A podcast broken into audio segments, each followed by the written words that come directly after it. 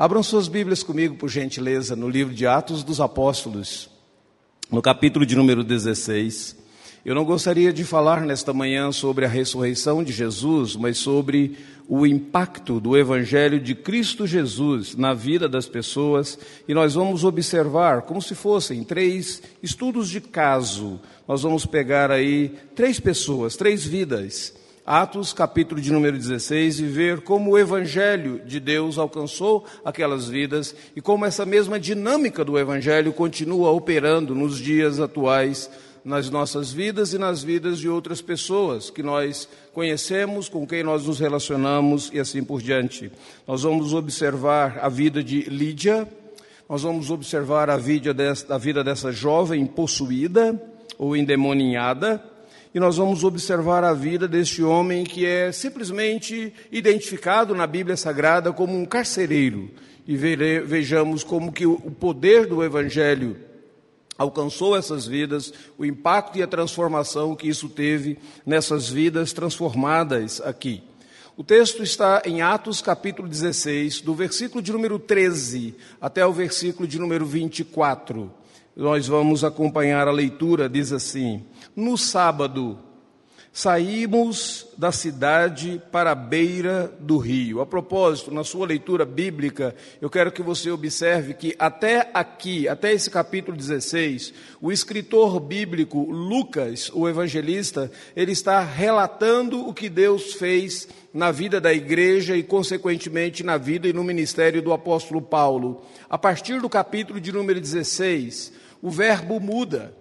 O verbo não é mais em relação a ele, em relação a eles, mas agora o verbo é nós vimos, nós saímos, nós fomos. Então, a partir do capítulo 16 de Atos, Lucas ele está incluso nessa, nesse, nesse grupo de missionários, nesse grupo que está pregando, levando o evangelho do Senhor Deus. É bom você estar atento. Então, essa experiência e tudo isso que nós leremos aqui, Lucas participou. Ele vivenciou isto, ele, ele, ele viu e ele experimentou tudo isso. Então, diz assim o texto: No sábado saímos da cidade para a beira do rio, onde nos pareceu haver um lugar de oração. E assentando-nos, falávamos às mulheres que haviam se reunido ali. Certa mulher chamada Lídia, da cidade de Tiatira, vendedora de púrpura, temente a Deus, nos escutava. O Senhor lhe abriu o coração para que estivesse atenta ao que Paulo dizia. Depois de ser batizada, ela e toda a sua casa nos fez este pedido: Se julgam que eu sou fiel ao Senhor, venham ficar na minha casa e nos constrangeu a isso. Aconteceu que, indo nós para o lugar de oração, veio ao nosso encontro uma jovem possuída de espírito adivinhador, a qual, adivinhando, dava grande lucro aos seus donos. Seguindo a Paulo e a nós, gritava, dizendo: Estes homens são servos do Deus Altíssimo e anunciam a vocês o caminho da salvação. Isso se repetiu por muitos dias. Então Paulo, já indignado, voltando-se, disse ao Espírito: Em nome de Jesus Cristo, eu ordeno que você saia dela. E na mesma hora o Espírito saiu. Quando os donos da jovem viram que se havia desfeito a esperança de lucro, agarraram a Paulo e Silas e arrastaram para a praça, a presença das autoridades, e levando-os aos magistrados, disseram: estes homens, sendo judeus, perturbam nossa cidade, propagando costumes que não podemos aceitar e nem praticar, porque somos romanos.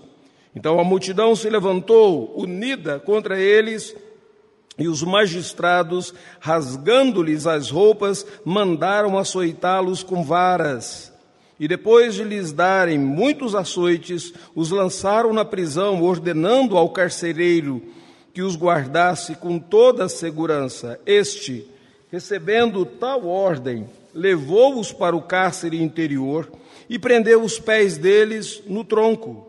Por volta da meia-noite, Paulo e Silas oravam e cantavam louvores a Deus, e os demais companheiros de prisão escutavam. De repente, sobreveio tamanho terremoto que sacudiu os alicerces da prisão. Todas as portas se abriram, as correntes, todos os presos se soltaram. O carcereiro despertou do sono E vendo abertas as portas da prisão, puxando a espada, ia suicidar-se, pois pensou que os presos tinham fugido. Mas Paulo gritou bem alto: Não faças nenhum mal a si mesmo, estamos todos aqui. Então o carcereiro, tendo pedido uma luz, correu, entrou correndo e trêmulo, prostrou-se diante de Paulo e Silas. Depois, trazendo-os para fora, disse: Senhores, que devo fazer para que seja salvo?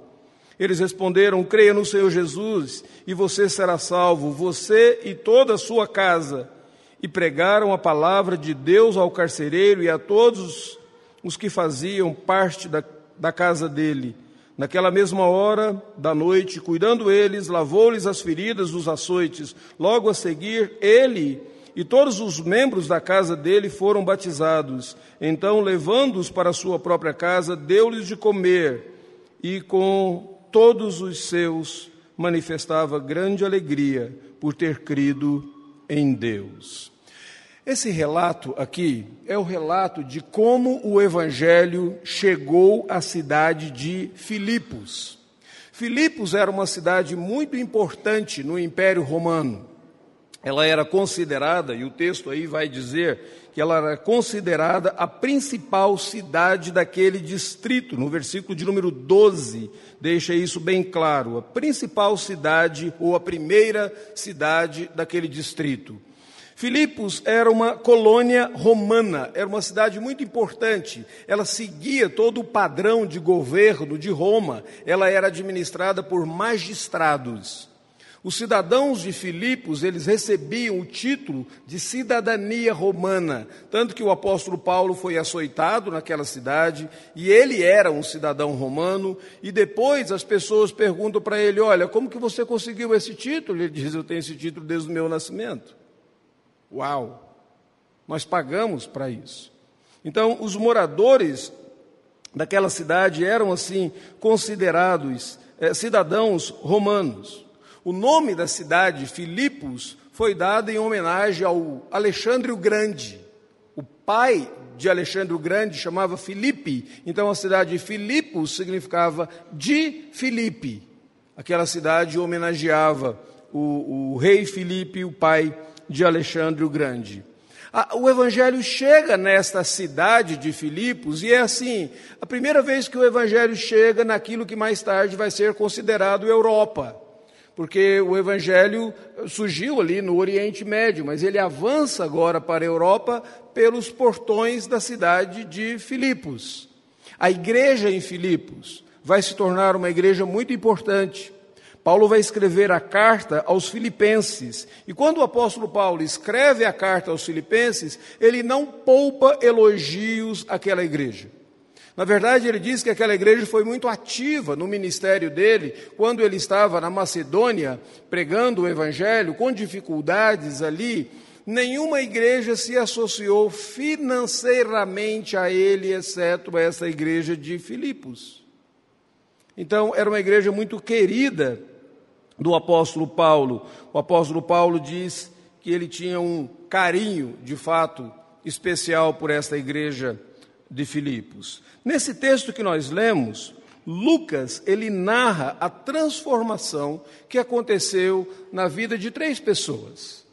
E esta transformação do impacto do evangelho ali, aquelas mudanças, for, são mudanças significativas. Provavelmente outras pessoas foram alcançadas na cidade de Filipos, senão não havia uma igreja lá. E se você puder observar na sua Bíblia, no versículo de número 40, depois que Paulo e Silas saíram da prisão, diz que eles voltaram à casa de Lídia, tendo saído da prisão, Paulo e Silas dirigiram-se para a casa de Lídia e vendo os irmãos ali, os animaram e depois eles partiram. Então já existiam outros crentes, mas por alguma razão Lucas selecionou esses, o episódio da transformação na vida dessas três pessoas: Lídia, a jovem endemoniada e este carcereiro.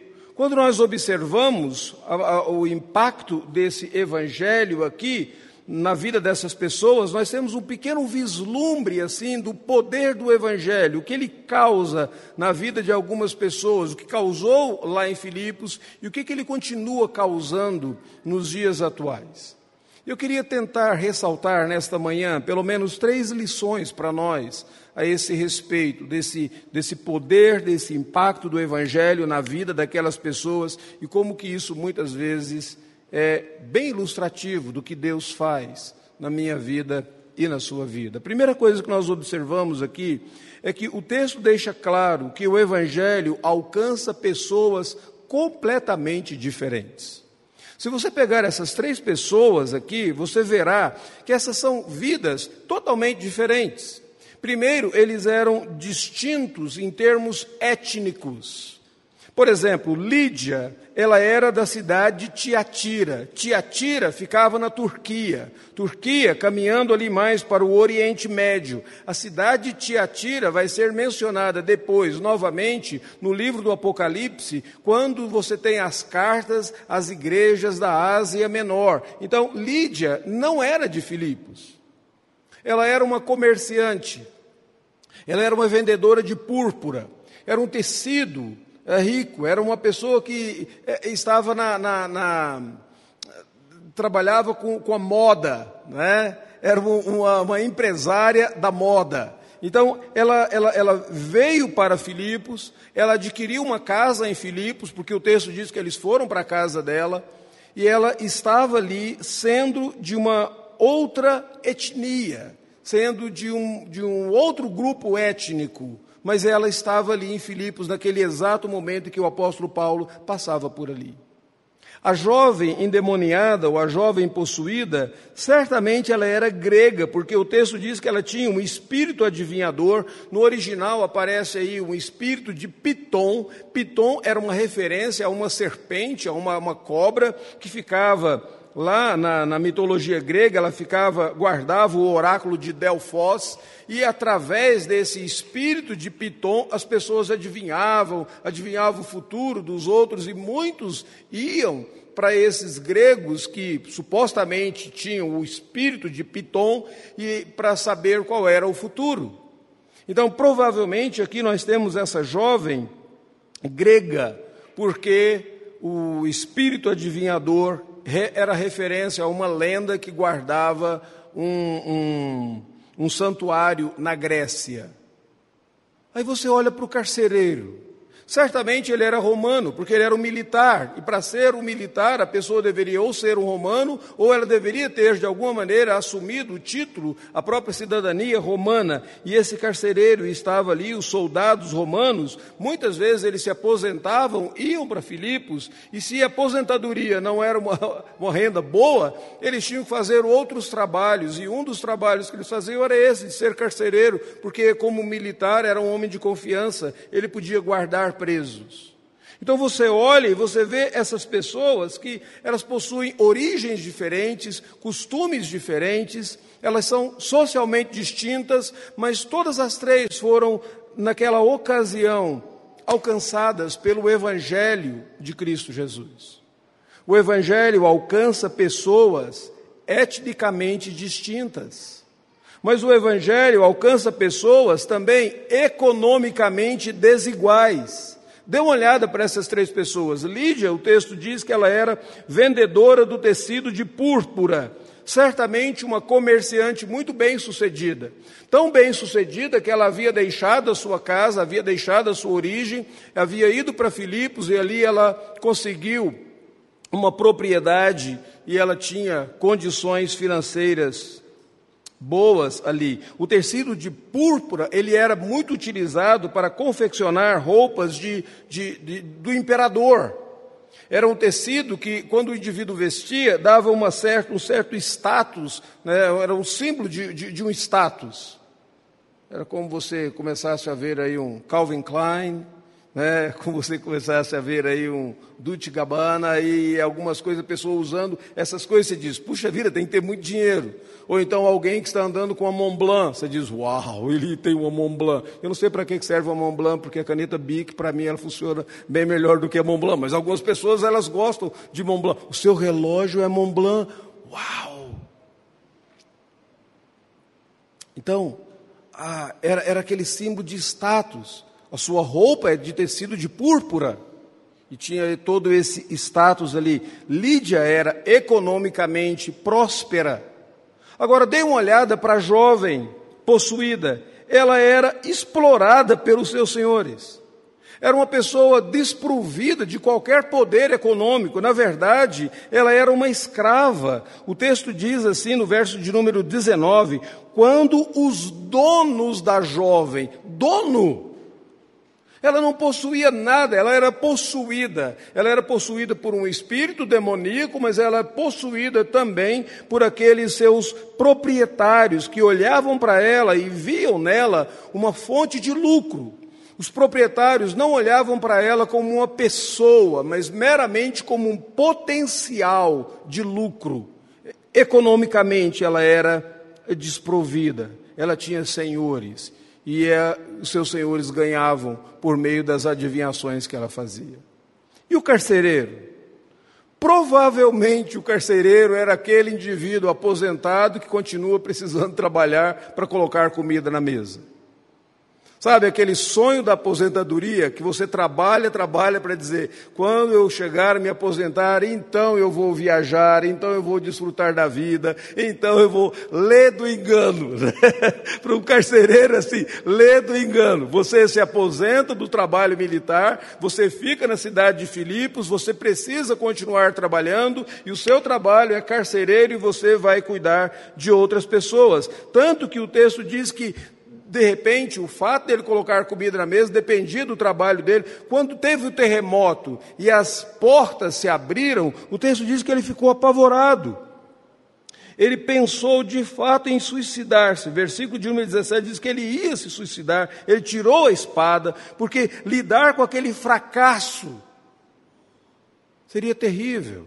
E provavelmente aqueles prisioneiros seriam cobrados dele e agora você vê esse indivíduo economicamente em uma situação de dificuldades. Mas o Evangelho alcançou os três: uma rica, uma explorada e esse trabalhador braçal. Mas se você observar, eles eram também intelectualmente diversos. Dá uma olhada em Lídia para você observar. Lídia, o texto diz assim, Enquanto Paulo pregava, eles foram para um lugar próximo ao rio que lhes parecia um lugar de oração. Certa mulher, versículo 14, chamada Lídia, da cidade de Tiatira, vendedora de púrpura, temente a Deus, nos escutava. O Senhor lhe abriu o coração para que estivesse atenta ao que Paulo dizia. Ela escutava, ela ouvia, era alguém que intelectualmente era responsível ao argumento lógico. Paulo poderia discursar, ele poderia fazer uma palestra, e ela ouviria atentamente, ela entenderia a palestra do apóstolo Paulo, o discurso do apóstolo Paulo, intelectualmente ela podia captar e internalizar aquelas verdades, e Deus abre o coração dela e ela responde aquilo que estava sendo dito, porque intelectualmente ela podia responder e entender o argumento lógico. Mas a jovem endemoniada não tinha aquele privilégio. A jovem endemoniada, se você observar, a vontade dela era cativa e a mente dela era cativa por um espírito adivinhador. Um espírito a possuía. Alguém naquele estado dificilmente ouviria um sermão como esse pela manhã e refletiria nesse sermão. A pessoa estava mentalmente perturbada naquele, naquele exato instante. Ela não conseguiria ouvir uma exposição bíblica. Ela precisou experimentar uma manifestação do poder de Deus na vida dela para ela ser transformada, porque intelectualmente a mente estava cativa. O carcereiro era um indivíduo pragmático. Era aquele indivíduo assim, diante da possível fuga dos prisioneiros, melhor eu cometer suicídio do que enfrentar depois. Era um indivíduo prático, bem pragmático. Isso é certo, isso é errado, faz isso, me foi ordenado fazer assim, me foi ordenado fazer aquilo outro, e assim por diante. Esse indivíduo a reação de cada um deles reflete um pouquinho da cosmovisão deles, de como que era a mente deles, de como que era a, a, a, a capacidade intelectual deles, e era diversa. Mas a condição espiritual deles também era diferenciada. Lídia, se você observar, parecia ser uma pessoa religiosa. O texto diz: certa mulher chamada Lídia, vendedora de púrpura e temente a Deus. Essa expressão temente a Deus é muito importante, você precisa saber o significado dela para você ler o livro de Atos dos Apóstolos.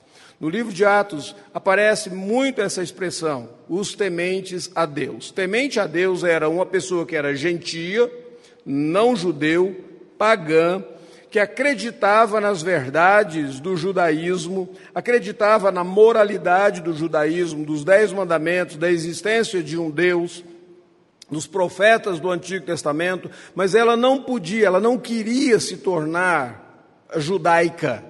Ela não queria, os homens não queriam passar pela circuncisão, as mulheres não queriam abandonar toda a sua condição não judaica para se tornarem judaicas. Então eles eram, eles caíam numa categoria diferente. A categoria, a categoria era os tementes a Deus.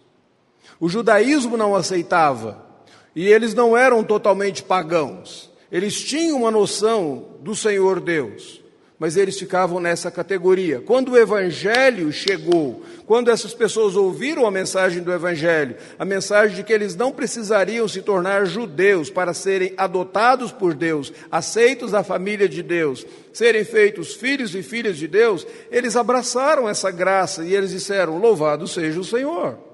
Cristo rompeu as barreiras uh, dietéticas, Cristo rompeu as barreiras rituais, dos rituais, e agora nós podemos fazer parte da própria família de Deus. Então, muitos tementes a Deus abraçaram o cristianismo, porque Jesus Cristo havia rompido aquelas barreiras que dificultavam. Lídia era essa mulher religiosa, era uma das tementes a Deus, e ela até procurava um lugar que parecia um lugar de oração.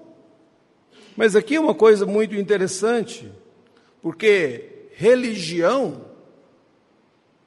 não significa, não é a mesma coisa que evangelho. Religião é uma coisa de fora para dentro, são costumes. Evangelho é algo que alcança o nosso coração e nos transforma de dentro para fora.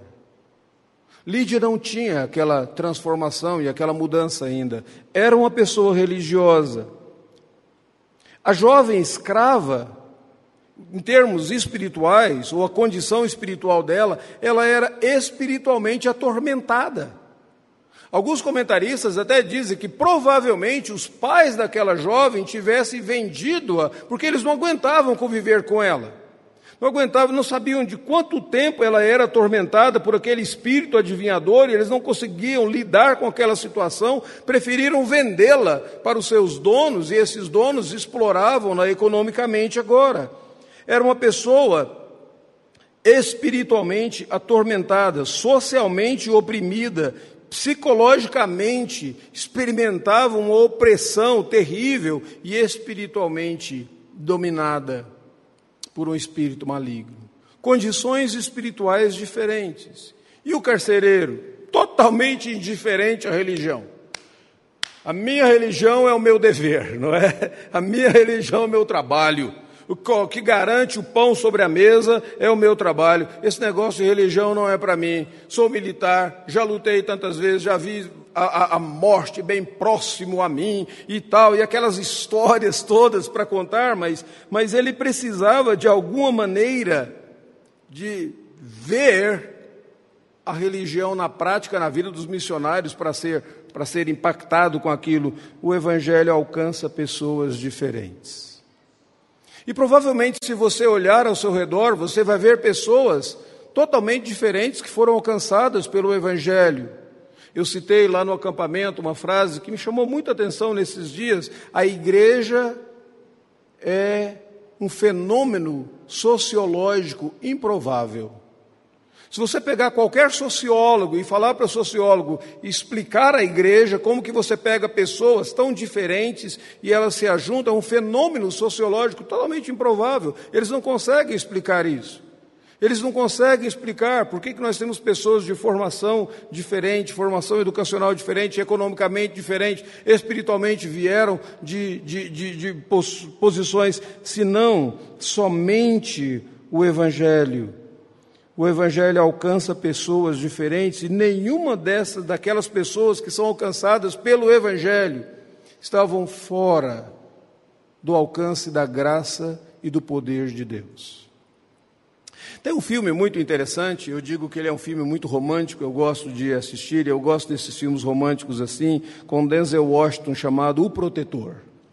É bem verdade que umas cabeças voam daqui para lá no filme, mas para mim isso é expressão de romantismo, né? Basta você assistir qualquer DR de casais que você vai ver que a cabeça, se ela não voa, está próximo a voar também. Então, ah, é um filme do Denzel Washington, se não me falha a memória, é, o segundo filme dele. Tem o Protetor 1, Protetor 2. Se você perguntar quantas vezes eu já assisti, eu vou dizer que umas três, a minha esposa vai dizer que 25, mas você vai ter que decidir em quem você vai ah, acreditar nesse exato momento. De fato, todas as vezes que eu fico ali fazendo aquele exercício para o dedo, que chama mudar canais, aquilo é para o dedo, é um exercício que é que recomendável, os médicos recomendam, você faça assim e tal. Eu fico ali mudando dos canais, e quando para o filme do Denzel Washington, do, do nosso irmão Batista, eu paro e digo, opa, esse filme é bom.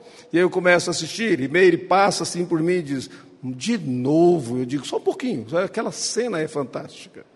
E tem uma cena dele que ele investe em um jovem que está indo para as drogas.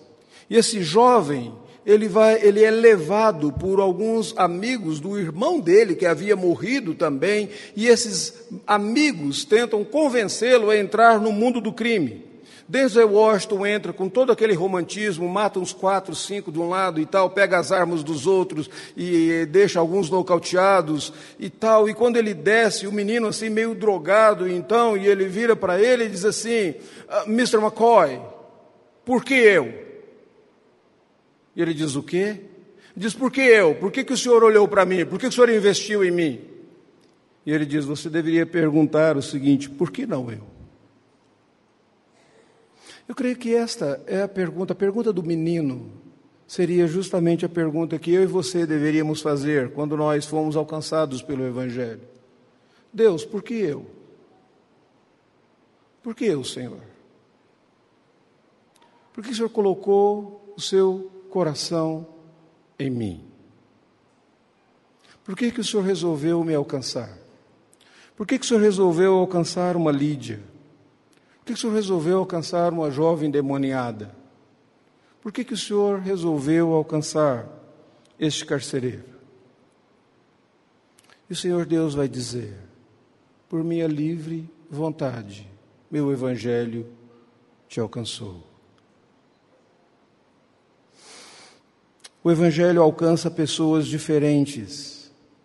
Mas o Evangelho também alcança pessoas de maneiras diferentes. Dê uma olhada como que essas pessoas foram alcançadas, que você vai ver que o Evangelho não apenas alcançou pessoas diferentes, mas ele alcançou de maneiras diferentes. E aqui talvez seja um grande erro meu e, e seu, como crentes, como cristãos, tentarmos padronizar conversões. Vocês já viram isso? Tem algumas pessoas que dizem assim: qual foi a data da sua conversão? Eu não sei. Ah, se você não sabe a data da sua conversão, eu não sei se você foi convertido de verdade. Desculpa, mas a minha memória é fraca. Deus converteu o meu coração, mas a minha memória está indo da decadência. Daqui uns dias eu não sei muito bem do que, que eu vou me lembrar. É, mas para algumas pessoas você tem que. A conversão verdadeira é aquela que o indivíduo lembra da data. Para outras pessoas, a conversão verdadeira é aquela que o indivíduo saiu lá do banco e veio à frente e atendeu ao apelo. Para outras pessoas, a conversão verdadeira aquela conversão que foi acompanhada com lágrimas, com choro, com convulsões e tudo mais. E esse texto deixa bem claro para nós que Deus não padroniza essas formas de conversões, mas o relato de Lucas é de três experiências distintas que foram alcançadas pelo poder do Evangelho, pelo poder transformador do Evangelho, mas de maneiras diferentes. Lídia foi alcançada mediante uma argumentação lógica. Paulo falava naquele lugar de oração e o Senhor lhe abriu o coração para ela entender a verdade do Evangelho. Deus havia preparado Lídia ao longo de todos os Lídia ao longo de todos os anos, para ela ser uma pessoa temente a Deus, para ela ser uma pessoa religiosa, mas agora, finalmente, uma mensagem, uma, uma, um texto discursivo, ela responde, e a fé vem pelo ouvir na vida desta mulher, e o ouvir pela palavra de Deus. Ela era religiosa, é verdade, mas a religiosidade dela não era equivalente a salvação, ou equivalente ao Evangelho. Ela precisava ser alcançada pelo Evangelho da graça e ela foi através de uma forma discursiva. A jovem endemoniada foi alcançada mediante uma libertação, uma manifestação de poder daquela opressão que ela experimentava.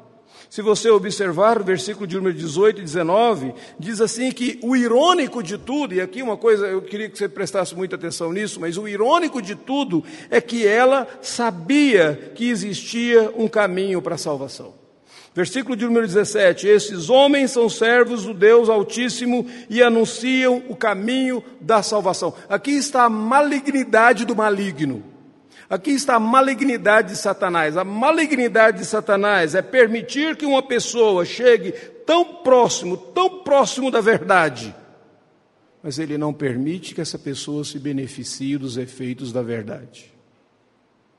Ela sabia que aqueles homens anunciavam o caminho da salvação. Ela chegou tão perto daquilo, ela proclamou aquilo, mas ela não foi liberta, se não fosse pelo poder do Evangelho. Satanás permite que muitas vezes você venha à igreja, ouça o Evangelho, desfrute de alguns benefícios desse Evangelho na vida da sua família, da sua esposa, dos seus filhos, das orações que a igreja faz por você. Mas ele não quer que você desfrute do maior benefício do Evangelho, que é a salvação da sua vida que, que aquela jovem precisou? Ela precisou de um confronto de poder, não de um estudo bíblico, de um exorcismo. Paulo não parou e disse assim: vamos abrir a Bíblia agora no Evangelho de Mateus, eu vou te explicar esse versículo. Mas Paulo, simplesmente, cheio de tudo aquilo, ele simplesmente diz: em nome de Jesus Cristo, eu ordeno que você saia dela. É necessário observar que Paulo ele confrontou o espírito maligno, ele não se envolveu em um debate infrutífero. Vamos discutir o que você acabou de dizer nesse exato momento. De acordo com a apologética cristã, eu poderia analisar o seu discurso da seguinte maneira: ele não fez isso. O Evangelho alcança pessoas de maneiras variadas. Lídia, um argumento lógico. A jovem demoniada, uma manifestação de poder. E, e, e, se você observar, no caso da jovem, ainda houve algo mais. Paulo não apenas fez uma confrontação de poder, mas ele deu uma demonstração do seu interesse pela identidade, pela pessoa daquela jovem. Aquela jovem, ela havia, de fato, ela estava despersonalizada, porque ela estava possessa por um espírito maligno. Os seus donos, eles só se interessavam por ela por causa do lucro, então eles exploravam aquela jovem. Paulo se interessa por ela como pessoa, como alguém criada à imagem e semelhança de Deus, como um ser individual. E ele repreende Satanás. E ele expulsa Satanás daquela jovem, e ela recobra a sua identidade. Quem era aquela jovem? Qual era a identidade dela? Qual era a sua história? Quem olhava para ela com um olhar de misericórdia, de graça? Ninguém. Mas o missionário do Evangelho fez aquilo. Ela era oprimida e ela era explorada. Mas ela precisava de uma manifestação do poder e ela precisava de um olhar de misericórdia de alguém que conhecia a misericórdia. Talvez você diga, pastor, se ela estava dizendo a verdade quando ela diz: esses homens são pregadores ou anunciam a vocês o caminho da salvação. O que ela falou era verdade. Por que, que Paulo ficou tão irritado? Por que, que Deus não aceitou aquilo? Deus não aceita o testemunho de Satanás, gente. E quando o testemunho vem do capeta, não é para trazer libertação, é simplesmente para trazer confusão. E Paulo sabia muito bem daquilo. E por isso o apóstolo Paulo repreende aquele espírito, aquele espírito sai daquela jovem, ela recobra a sua identidade, o evangelho alcança por meio da manifestação de poder e por meio da expressão de misericórdia daquele servo de Deus, o apóstolo Paulo. Mas temos ainda o carcereiro. O carcereiro, como que ele foi alcançado? Ele foi alcançado mediante o resultado prático do evangelho na vida dos apóstolos ou na vida dos missionários. Qual o resultado prático? Se você observar, depois que Paulo expulsou os demônios, os donos daquela jovem ficaram irados com ele, levaram o caso aos magistrados, os magistrados mandaram açoitá-lo, levaram para a prisão, ele foi para a prisão, no interior da prisão, os pés foram pendurados num tronco, provavelmente ele ficou com as costas no chão, os pés levantados, algemados em um tronco, uma posição terrível, ah, dói, para aqueles que têm problema de coluna como eu, dói só de pensar, passar a noite naquela posição ali o tempo todo, você vai dizer, não, não faz sentido, deveria ser horrível, mas ali naquele sofrimento você vê aqueles missionários louvando a Deus.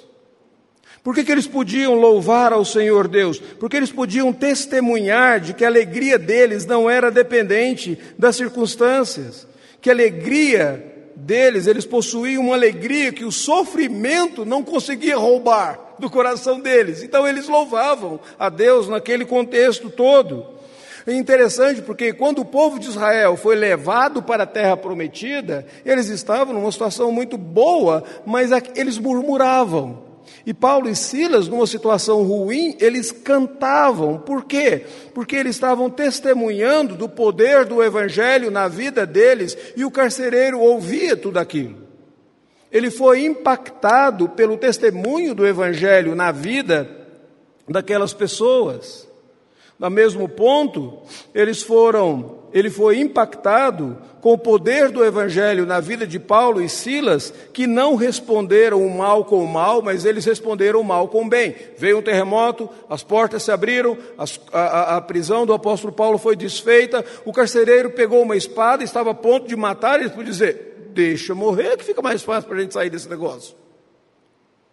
Se ele quer matar, decisão dele, quem vai impedir o um negócio desse? Cada um é responsável pelas suas próprias decisões. Não seria mais ou menos isso? Ele diz: não, não te faças mal algum, todos nós aqui estamos. E ele fica, o carcereiro agora fica impactado. Ele nunca havia visto aquilo. Sabe, queridos, nem sempre nós podemos falar do Evangelho, mas nós poderemos sempre mostrar os efeitos do Evangelho na nossa vida e pessoas serão impactadas por isso. E o Evangelho alcançará outras pessoas. Lídia, um argumento lógico. A jovem, demonstração de poder e demonstração de misericórdia. O carcereiro, o Evangelho na prática, na vida dos apóstolos. Tudo isso trabalhou na vida deles para a transformação. A terceira lição que eu tenho para você nesta manhã é que o Evangelho nivela todas as pessoas. Elas eram economicamente diferentes, etnicamente diferentes, intelectualmente diferentes, espiritualmente diferentes. O Evangelho alcançou de maneira diferente também, mas o Evangelho mostrou que todas aquelas três pessoas eram, em certo sentido, estavam no mesmo nível. Todos eles eram escravos. Todos eles eram escravos. Todos eles serviam a algum outro senhor.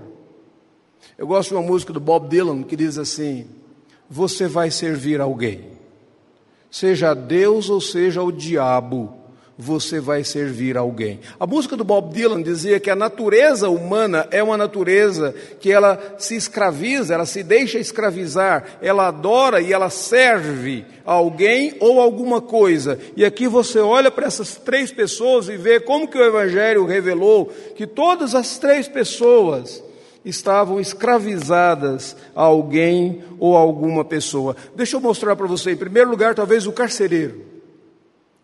O carcereiro era um escravo do dever. O versículo de número 23 diz que ele fez tudo conforme lhe foi instruído. No versículo de número 27 diz que ele estava disposto a morrer para cumprir a sua missão, e quando a missão não foi cumprida, ele queria então cometer o suicídio. O carcereiro era aquele indivíduo movido pela honra pessoal, era aquele indivíduo que dizia: missão dada, missão cumprida. E a missão havia sido dada a ele, e ele não conhecia nenhuma alegria do relacionamento com Deus, a alegria que o relacionamento com Deus traz, ele só viu isso na vida dos apóstolos, ele ficou impressionado com aquilo, mas o Senhor dele era o dever. Vocês conhecem algumas pessoas assim? Talvez eu esteja falando com algumas pessoas assim. Você é escravo da sua agenda. Você é escravo das suas ambições. Você é escravo dos seus alvos. Você é escravo dos seus compromissos. Você é escravo da sua, das chamadas telefônicas. Você é escravo do próprio WhatsApp. Você não para de olhar para aquele negócio o tempo todo. Eu e minha esposa uma vez estávamos jantando em Aracaju com um pastor amigo nosso. Nós ficamos naquele restaurante por mais ou menos uma hora e meia. E entrou um casal bem vestido, chamava atenção. Sabe, aqueles assim de. A gente dizia a primeira página de jornal, mas hoje em dia ninguém mais lê o jornal, então seria mais ou menos assim, aqueles de fotos lindas de Facebook, para quem tem Facebook. E aí nós estávamos jantando ali e não consegui deixar de observar. A minha mente é inquieta, então eu estou em um determinado lugar, eu fico olhando os pontos todos, as luzes, quem entrou, quem deixou de entrar, e eu de, não, não deixava de observar. Eu virei para minha esposa e falei para ela, falei, querida, dá uma olhada, nós estamos aqui há mais ou menos uma hora e meia. Esse casal está jantando. Ele não olhou para ela nem um segundo e nem ela olhou para ele. Eles olhavam o tempo todo para o celular e eles tiravam fotos deles mesmos, da comida. Na verdade, se aquilo era um encontro amoroso, eles estavam tendo um encontro amoroso com alguém que estava do outro lado do telefone. Talvez você seja alguém assim.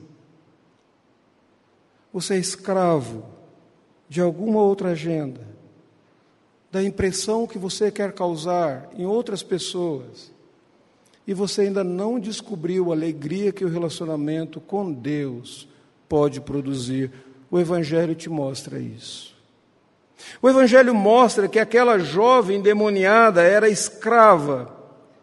Ela era escrava de uma força dominadora, ela não conseguia lutar contra o espírito que a aprisionava. Sozinha, por ela mesma, ela não conseguia se libertar daquilo, ela não conseguia produzir a sua própria liberdade, ela era explorada socialmente e ela era dominada espiritualmente. Mas quando ela foi alcançada pelo Evangelho, o Evangelho devolveu a ela o valor, a dignidade como pessoa, aquilo que havia sido roubado de tantos anos. Ela foi olhada por Paulo, por um apóstolo, por um crente, como uma pessoa criada à imagem de Deus. O texto não deixa claro se ela foi convertida. O texto simplesmente deixa claro que ela foi transformada. E Lídia? Lídia era uma pessoa que parecia ser escrava da aceitação popular. Era uma comerciante, ela queria vencer na vida, ela queria se dar bem, ela queria aprovação de outras pessoas, ela sai de Tiatira, ela vai para Filipos, ela continua comercializando, pelo seu esforço ela venceu na vida, ela temia a Deus, ela praticava atos religiosos, porque ela queria de alguma maneira ser aceita pelo próprio Deus. Mas somente quando ela foi alcançada pelo Evangelho, que ela descobriu que a identidade dela não vinha do seu esforço pessoal, mas de quem ela era em Cristo Jesus. E que a aceitação dela veio por meio da obra de Cristo Jesus. Aceitação que vem do próprio Deus, que dava a ela agora a garantia não de sucesso, mas da própria eternidade. Três pessoas diferentes, niveladas pelo Evangelho, que mostrou que, de alguma maneira, intimamente, cada uma dessas pessoas estava sendo escravizado. O que, que isso tem a ver comigo e com você? Duas coisas. Em primeiro lugar, não perca as esperanças achando que o seu caso é um caso perdido. O Evangelho é poderoso. Talvez você diga assim: eu não sou do tipo religioso, pastor. Não tem problema não. O Evangelho nem se preocupa com que tipo que você é. O Evangelho alcança pessoas, transforma vidas e faz com que essas vidas sejam acolhidas e adotadas pelo Deus bendito e se tornem parte da família de Deus. A segunda verdade que eu queria que você observasse nessa manhã é que a ênfase dessa passagem não reside no que aquelas pessoas fizeram, mas no que Deus fez por elas. A ênfase aqui não é legalista, porque Lídia era religiosa, ela foi alcançada, porque a jovem endemoniada, eu não sei que valor que ela tinha, mas ela foi alcançada, porque o carcereiro, eu também não sei, é, era um homem íntegro e tal. Não, a ênfase aqui não está no que eles fizeram.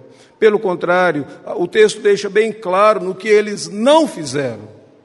A ênfase do texto é uma ênfase cristocêntrica, do Cristo que veio buscar e salvar o perdido e é poderoso para alcançar pessoas em diferentes condições. E ele pode também alcançar você. A ênfase aqui é desse Cristo que na cruz do Calvário ele foi desnudo para que você pudesse ser vestido. A ênfase é daquele que recebeu uma coroa de espinhos para que você pudesse receber uma coroa de glória. A ênfase é naquele que foi amaldiçoado, feito maldito pelo Pai na cruz do Calvário, daquele que gritou: Deus meu, Deus meu, por que me desamparaste? Para que você pudesse ser recebido como bendito. Vinde, bendito do meu Pai. É esse evangelho do Cristo vivo e ressurreto que é poderoso para transformar a minha vida e é poderoso para transformar a sua vida nesta manhã. Vamos orar?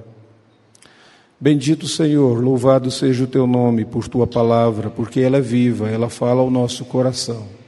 E pedimos que o Senhor ilumine a nossa mente, transforme o nosso coração nesta manhã, pelo poder desse bendito Evangelho, e que o Senhor alegre o nosso coração pelas riquezas que temos nesse Evangelho bendito do Cristo ressurreto. É no nome dele que nós oramos. Amém, Senhor.